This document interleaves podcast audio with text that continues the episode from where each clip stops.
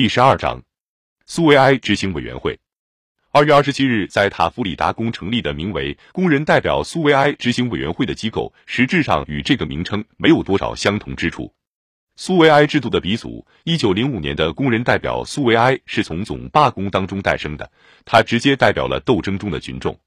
罢工的领导人当上了苏维埃的代表。组成人员的选择是在炮火中进行的。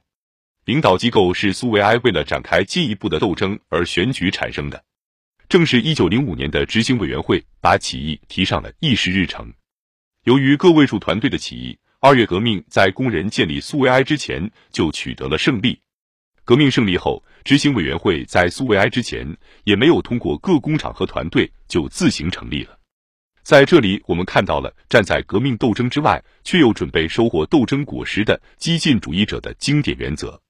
此刻，工人的实际领导人还没有离开街道。还在解除一些人的武装，又把另一些人武装起来，还在那里巩固胜利。他们当中有远见的人，对塔夫里达宫出现的不知为何物的工人代表苏维埃的消息立刻感到担忧。与此类似，期待某些人必定会完成宫廷政变的自由派资产阶级，于一九一六年秋筹划好了一个影子政府，以便一旦政变成功，就把他强加给沙皇。二月革命胜利之际。激进知识分子也这样建立了地下影子政府。既然他们所有的人至少在过去跟工人运动都有些关系，并且有意利用他的传统来进行掩饰，于是他们便把自己的孩子起名为苏维埃执行委员会。这属于那些多少是蓄意制造的赝品之一，他们充斥在历史，其中也包括人民起义的历史之中。在时局发生转折和继承中断的情况下，那些行将介入政权的有教养的阶层，乐意抓住与群众的英雄主义回忆相关的名称和标志不放。概念名称往往掩盖着事物的本质，特别是这种情况在有影响的阶层的利益需要时更是如此。执行委员会的巨大威信，在他出现的那一天就已经要依赖臆造出来的他对一九零五年苏维埃的继承性。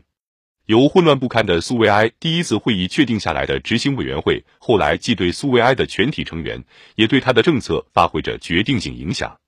这种影响是越来越保守的，以致再也不进行由紧张的斗争气氛所保障的革命的代表人物的自然淘汰了。起义已经成为过去，大家都陶醉在胜利的喜悦之中，都准备按新的方式去安顿好自己。他们的心肠变软了，部分人连头脑也软化了。要使苏维埃从事后颂扬胜利的机关变成真正开展斗争和准备新的起义的机关，还需要几个月时间，在新条件下开展新的冲突和斗争，以及由此随之出现的人员重新安排。我们尤其坚持有关事态发展的这种观点，因为迄今为止，它还是完全处在阴影之中。然而，不单是执行委员会和苏维埃产生的条件决定了他们的温和与妥协性质，实际上在同一个方向上还存在着更深刻也更持久的起作用的原因。驻扎在彼得格雷的士兵有十五万多人，各类男女工人的人数至少比士兵多三倍。可是，在苏维埃的工人代表与士兵代表之比为二比五，代表团的大小极具伸缩性，并且总是百般迎合士兵。当时工人每一千人才选出一名代表，而那些小的部队为自己派出两名代表的事也不少见。士兵穿的灰色尼龙外套成了苏维埃的基本色调。不过，平民当中远非所有代表都是由工人选举产生的，不少人是通过个别邀请、通过请托，或者简直就是由于自己的投机钻营进入苏维埃的。这些人包括代表各色各样有问题的集团的，而多半是代表自己傲慢自负的激进律师、医生、大学生和记者。这种对苏维埃性质的明显歪曲是领导人情愿认可的。他们不反对用有教养的市侩温水来稀释工厂与兵营过于浓烈的酸精。长时间内，这些众多偶然的外来人、冒险家。冒名顶替者和习惯在讲台上喋喋不休的人，用自己权威的双肘把沉默寡言的工人与不太坚定的士兵挤到一边去了。如果说在彼得格勒局面是这个样子，那么不难想象他在外省是怎样一种情形。那里根本没有经过斗争就取得了胜利，全国到处都是士兵。基辅、赫尔森福斯、提夫里斯的卫戍部队人数并不比彼得格勒少，在萨拉托夫、萨马拉。坦波夫、鄂木斯克各驻扎着七八万士兵，亚罗斯拉夫尔、叶卡捷琳诺斯拉夫、叶卡捷琳堡分别驻有六万人，在所有其他一系列重要城市都驻有三万、四万、五万不等的士兵。各地的苏维埃代表团是按不同的方式组织起来的，但是到处都把部队推上了享有特权的地位。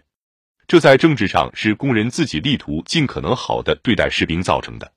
领导人同样甘愿迁就军官，除开大量最初由士兵选出的准尉与中尉，通常也容许由指挥部成员组成特殊代表团，在外省尤其如此。结果，在许多苏维埃组织中，军队完全拥有压倒的优势。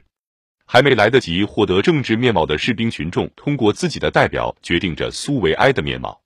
每一个代表团都充斥着互相抵触的成分，他们在革命后第二天就特别明显的膨胀起来了。政治上无助的士兵代表，最初通常是由根本不属于士兵和革命的人担任，他们是隐藏在后方卫戍部队里面，并且表现为极端爱国主义者的各种知识分子与半知识分子。于是，在兵营的情绪跟苏维埃的情绪之间出现了差异。革命过后，军官斯坦凯维奇自己那个营的士兵脸色阴沉和不太信任的接纳了他。他在苏维埃士兵部大谈纪律这个尖锐的话题获得了成功。他自己问自己：苏维埃的情绪为什么比兵营的情绪要软化与温和一些呢？这种幼稚的困惑再一次证实了下层的真实情绪要为自己开辟通向上层的道路是多么困难啊！然而，士兵与工人从三月三日起就已经开始举行集会，他们要求苏维埃立即撤销自由派资产阶级的临时政府，并且把政权夺到自己手里来。这一举动的首倡权属于维保区。难道还能有比这更了解和更接近群众的要求吗？但是这种首倡很快便猝然终止了。这不仅因为护国派分子对他进行了激烈的抵制，更为糟糕的是，三月上半月，布尔什维克领导人事实上已经在两个政权并存制度面前弯下了腰，而除布尔什维克以外，谁也不会直截了当的提出政权问题。维保的领头人也被迫后退了。但是，彼得格雷的工人一刻也不信任新政府，不认同他是自己的政府。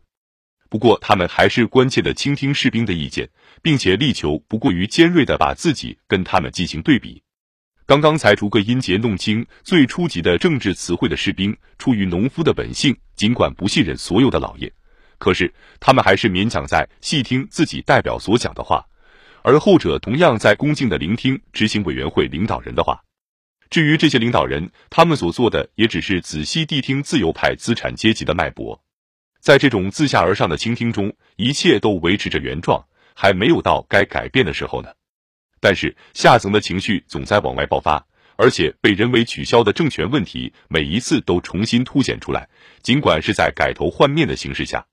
士兵们不知道该听谁的。各区与各省抱怨说，并且通过这样的方式，把对两个政权并存的不满传递到了执行委员会。